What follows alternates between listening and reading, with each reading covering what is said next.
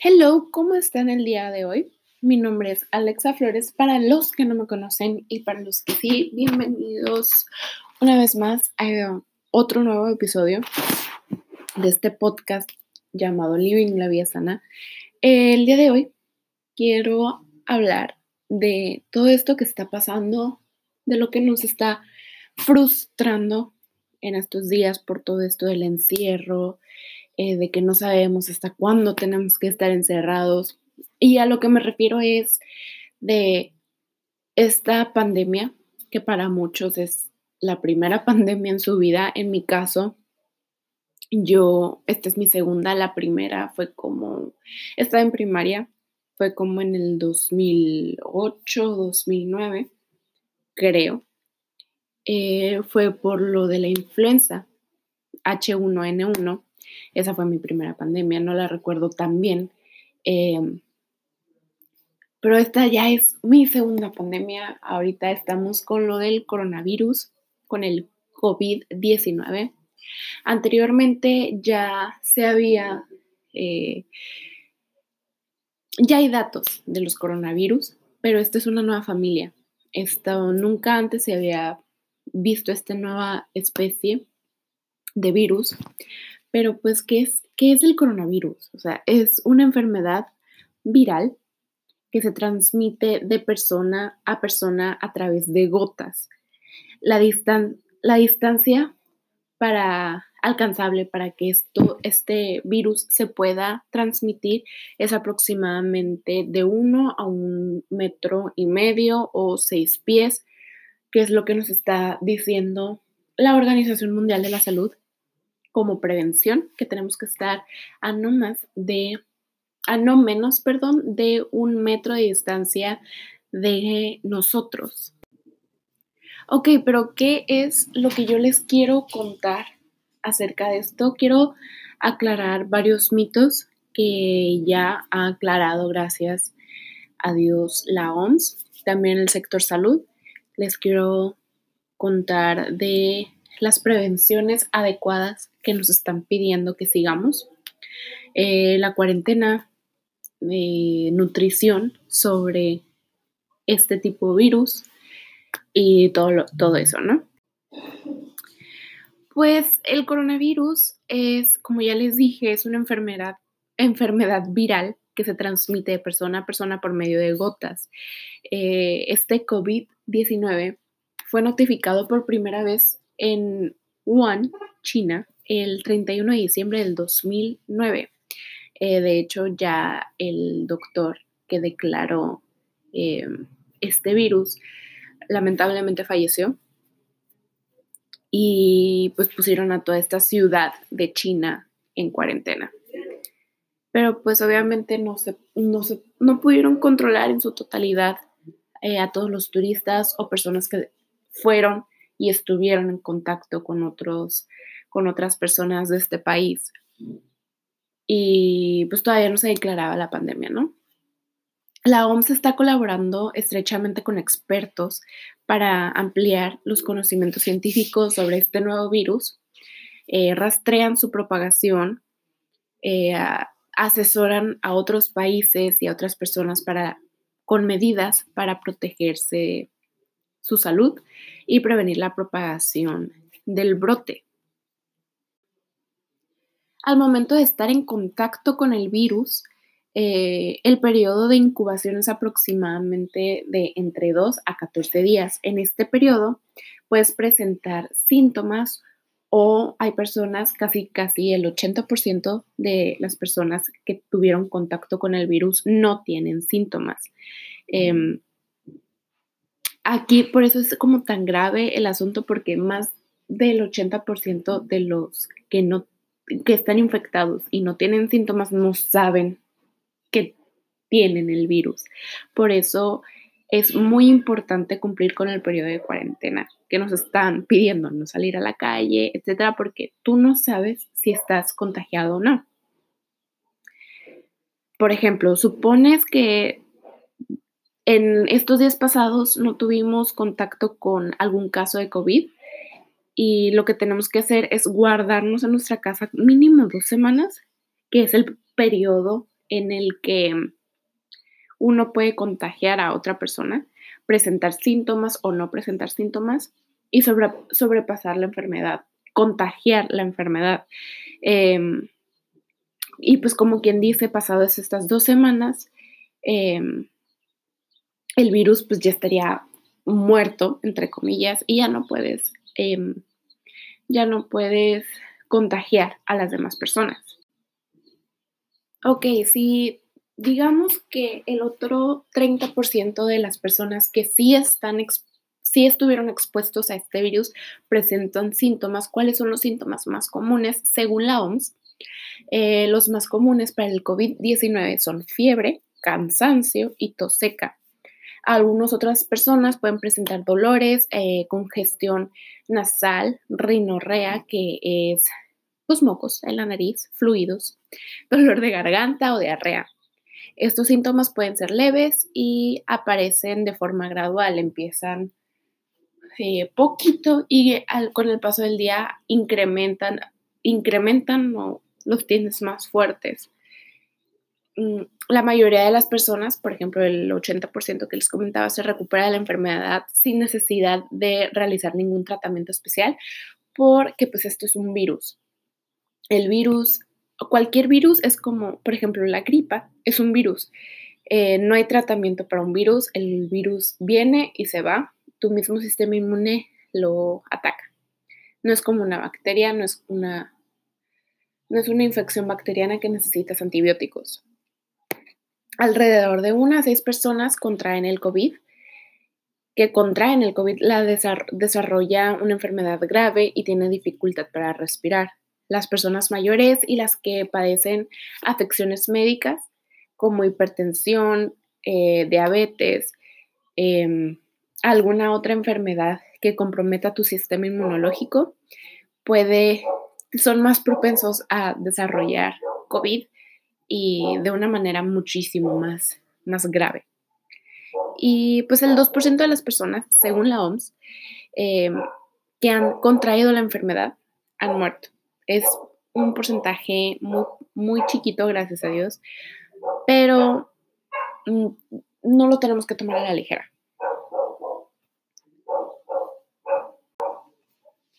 Ok, ¿cómo nos podemos proteger sobre este virus eh, la OMS ya ha declarado varias eh, sugerencias, ya nos ha dado varias sugerencias de lo que podemos hacer para no contagiarnos o contagiar a otras personas.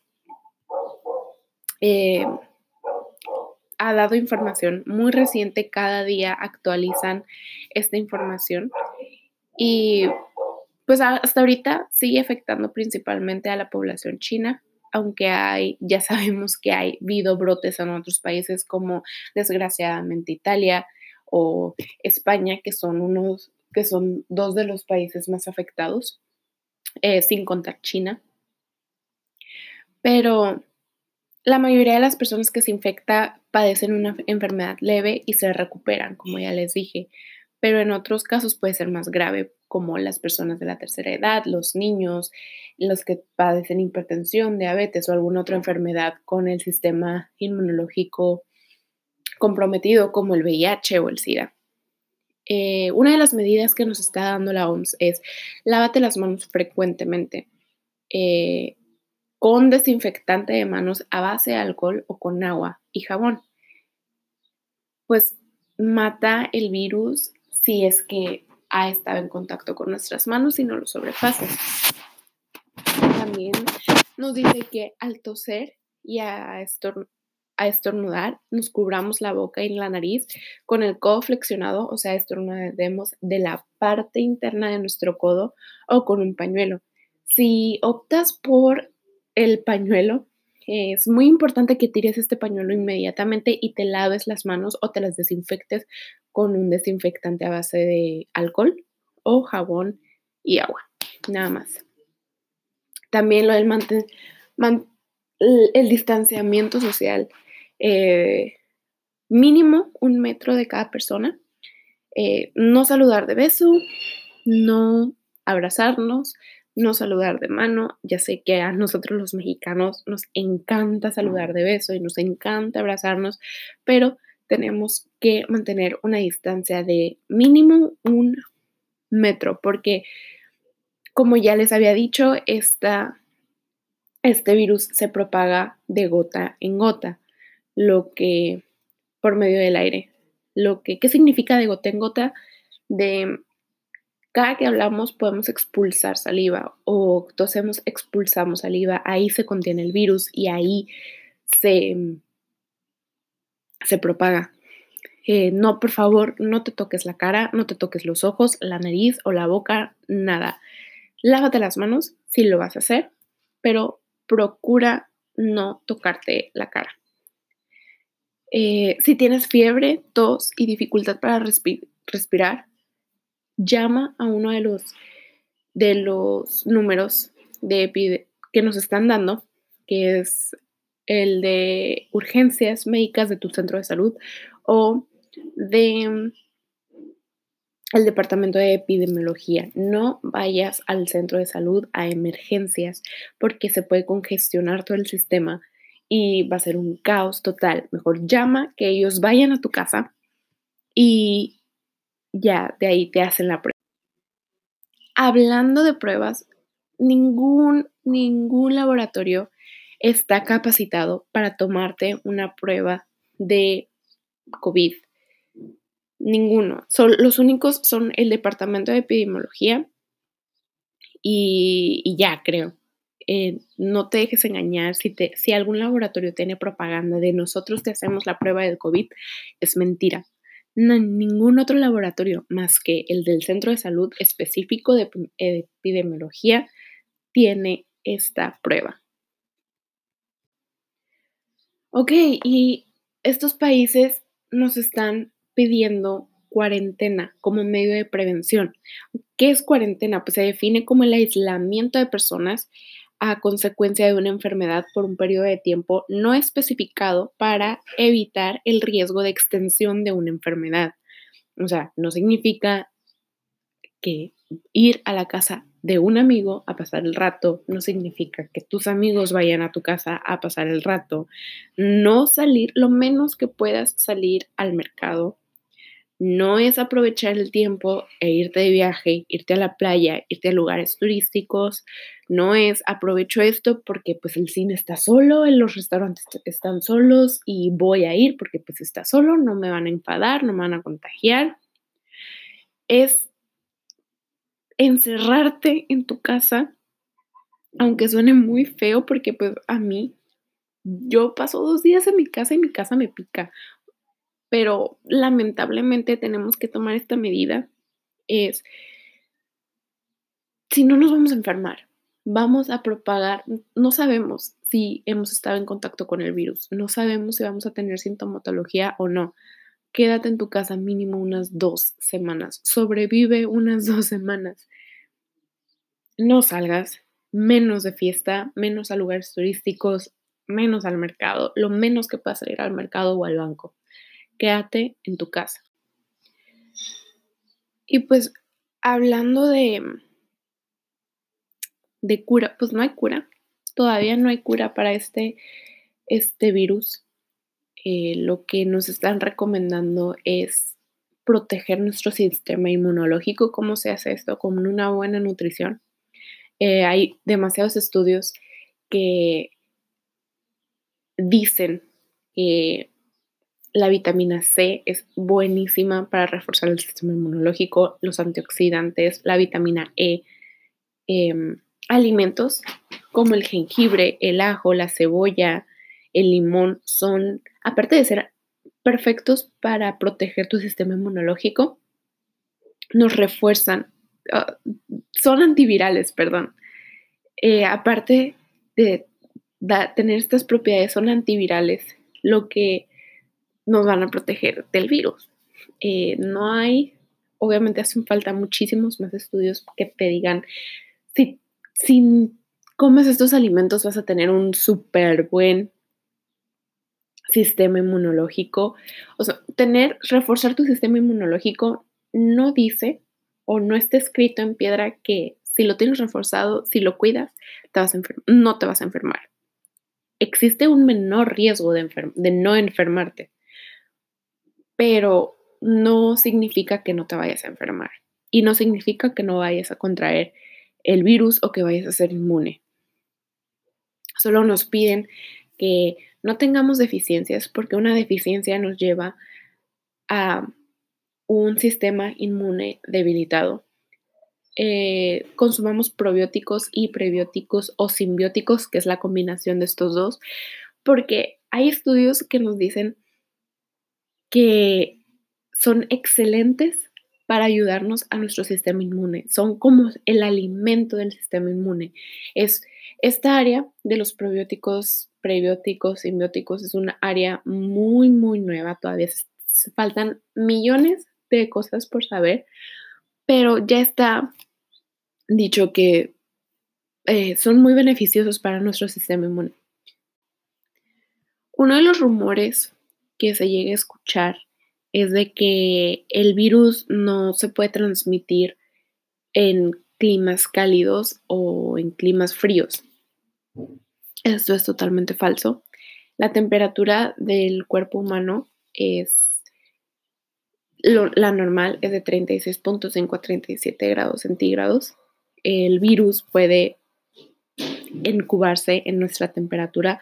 No significa que si estás en un lugar frío vayas, ya no lo vas a incubar. El virus se puede incubar en cualquier tipo de temperatura según la OMS. También dice que bañarnos con, también hay un rumor que dice que bañarnos con agua caliente previene la infección por el nuevo coronavirus. Esto no proporciona ninguna protección contra el COVID-19. Eh, de hecho, si el agua está muy caliente, puede uno quemarse, así que por favor no lo hagan. Lo mejor que se puede hacer es protegerse em, lavándose las manos con frecuencia para eliminar el virus. Hay otro rumor que dice que no se puede transmitir a través de la picadura de mosquitos. Eh, pues este virus es un virus respiratorio que se propaga principalmente, como ya dijimos, por contacto de una persona infectada a través de gotículas o partículas respiratorias. Em, hasta la fecha no hay información ni pruebas que indiquen que este virus se pueda transmitir a través de mosquitos. Em, así que mm, no se sabe. Lo más seguro es que no. Eh, si te secas las manos con un secador de manos, em, no, no lo matan no el secador de manos no mata el virus.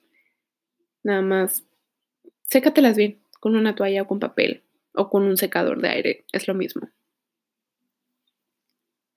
También hay rumores de que la lámpara ultravioleta para, que se usa para desinfección de artículos como principalmente quirúrgicos, eh, tampoco no, no sé, este, de hecho, estos, por los rayos ultravioletas que tienen, no se tienen que esterilizar las manos con estas, con este, este tipo de aparato u otras partes del cuerpo por la radiación que este aparato puede causar en, en la piel. Tampoco no rocíen su cuerpo con alcohol o con cloro. Van a irritar demasiado, de una forma muy importante su piel o sus mucosas y al contrario, en vez de beneficiar, los va a perjudicar porque no van a tener esa barrera protectora natural que tenemos nosotros, que es la piel o las mucosas. No hay vacuna para el coronavirus y la vacuna contra la neumonía no nos protege de este nuevo virus. Es muy diferente. Eh, es tan nuevo y diferente que es necesario desarrollar una vacuna específica en la que ya está, o sea, ya el, gracias, gracias a Dios y a todos los trabajadores de la OMS, ya se está trabajando en esta, en esta rama, pero todavía no hay una vacuna. Así que de nada serviría eh, ponerse la vacuna de la neumonía porque pues es una cosa muy diferente, neumonía con el COVID-19. El ajo es, aunque es un antiviral, mm, no es, este, no está específicamente comprobado que va a matar al COVID. es un antiviral que te puede proteger de infecciones virales. Claro que sí, pero no está escrito en piedra que por comer ajo ya no vas a tener ninguna infección. Y pues el último rumor es que si hay algún medicamento, lamentablemente todavía no, como dije, la vacuna apenas se está desarrollando por la OMS, pero ni siquiera apenas pueden empezar los las pruebas en humanos, pero todavía no, no se hacen, todavía no hay. Lo único que nos queda es quedarnos en nuestra casa en cuarentena mínimo dos semanas, ingeniárnosla haciendo algo aparte de ver Netflix.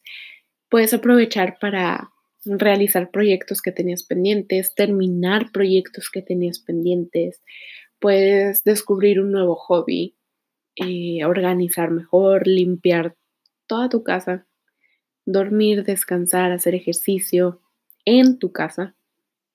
Hay muchas cosas para ingeniárnosla. Gracias a Dios tenemos esta tecnología, podemos hacer videollamadas y hablar con nuestros seres queridos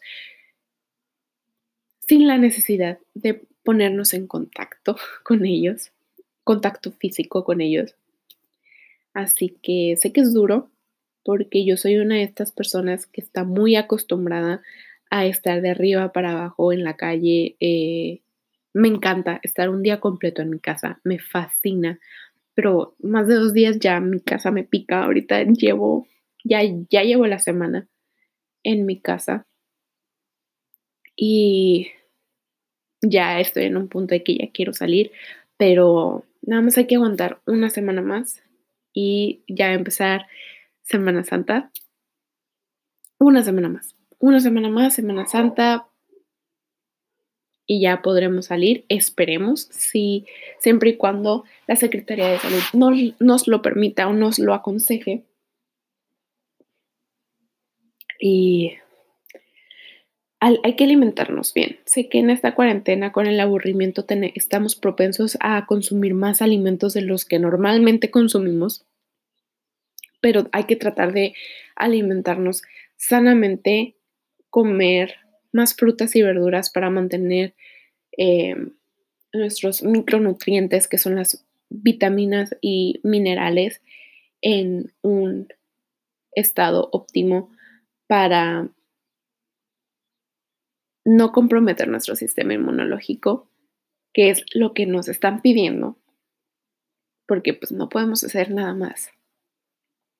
Y sí, es difícil, yo sé que es difícil, pero si todos hacemos caso a estas indicaciones, vamos a salir de esta muy rápido y para Semana Santa ya podemos seguir con los viajes que teníamos planeados, con los planes que teníamos planeados, podemos seguir haciendo ejercicio en el gimnasio, que es lo que a mí me gusta. A mí no me gusta hacer gimnasio en mi casa, no, no, aparte de que no tengo material, no me gusta, yo necesito estar con personas que me motiven más.